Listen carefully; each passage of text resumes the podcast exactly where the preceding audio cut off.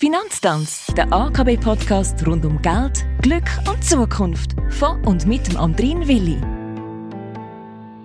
Grüezi und herzlich willkommen in unserem Finanzpodcast, wo sich in dieser zehnten Staffel ganz und gar ums Sparen dreht. Bei mir zu Gast im AKB-Studio ist Isabel Späni, Kundenberaterin Private Senior in Muri. Schön, dass du da bist. Danke vielmals, dass ich da sein darf. Diesmal geht es um einen Sparhack. Also einen, wo man sich hinter Tore kann schreiben oder sollte hinter Tore schreiben.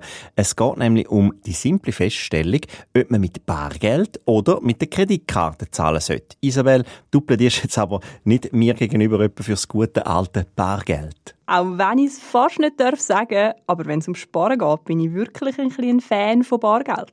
Heutzutage zahlt man fast nur noch mit Karten oder auch mit Twint.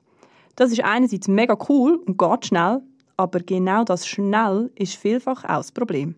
Man merkt dabei nicht so gut, wie schnell plötzlich 100 Franken im Ausgang oder beim Posten weg sind. Und wenn du also da ein bisschen Mühe hast damit, fang wieder an mit Bargeld zu arbeiten. Überleg dir vorher, was du ausgeben willst und nimm genau das mit. Oder auch ein cooler Trick ist die altbewährte Methode vom Gouvert. Mach dir pro Woche ein Gouvert mit deinen Freizeitausgaben. Wenn es leer ist, ist das halt für die Woche. Verstanden, ein klares Budget also, aber wenn man jetzt, so wie ich, immer mit dem Kärtchen zahlt, kann das auch vorteilhaft sein? Ja, durchaus. Oft hat man mit einer Kreditkarte Vergünstigungen oder auch sogenannte Bonusprogramme. Mit denen kann man vielfach auch zusätzlich sparen.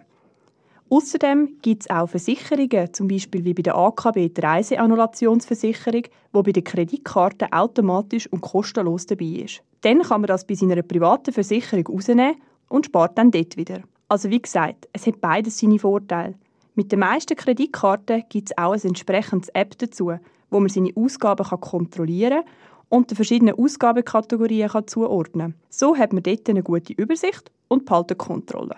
Ob Geld im Kuvert oder digital mit Karten, ich kann mir ja auch Ausgabenlimite selber verordnen, oder? Also wäre das nicht auch eine Möglichkeit, um jetzt nicht zu viel auszugeben oder nützt das gar nicht? Ja, da hast du absolut recht. Man kann ja auch beim Kärtchen sicher Limiten setzen, um im Rahmen zu bleiben. Und es gibt auch noch ganz viele andere Varianten, um das eigene Budget einzuhalten. Eine Möglichkeit ist zum Beispiel auch noch mit SMS-Nachrichten aus dem E-Banking zu arbeiten.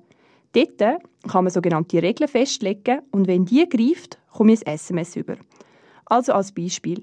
Ich stelle die Regeln ein, dass ich immer eine Nachricht bekomme, wenn mein Kontosaldo unter 200 Franken fällt. Oder ich kann sagen, wenn eine Belastung grösser als 50 Franken ist, komme ich auch ein SMS über. Das gibt wieder eine bessere Übersicht und zusätzlich hilft es auch noch am Thema Sicherheit. Wieso merkt man, wenn irgendwelche ungewohnten Bewegungen auf dem eigenen Konto stattfinden?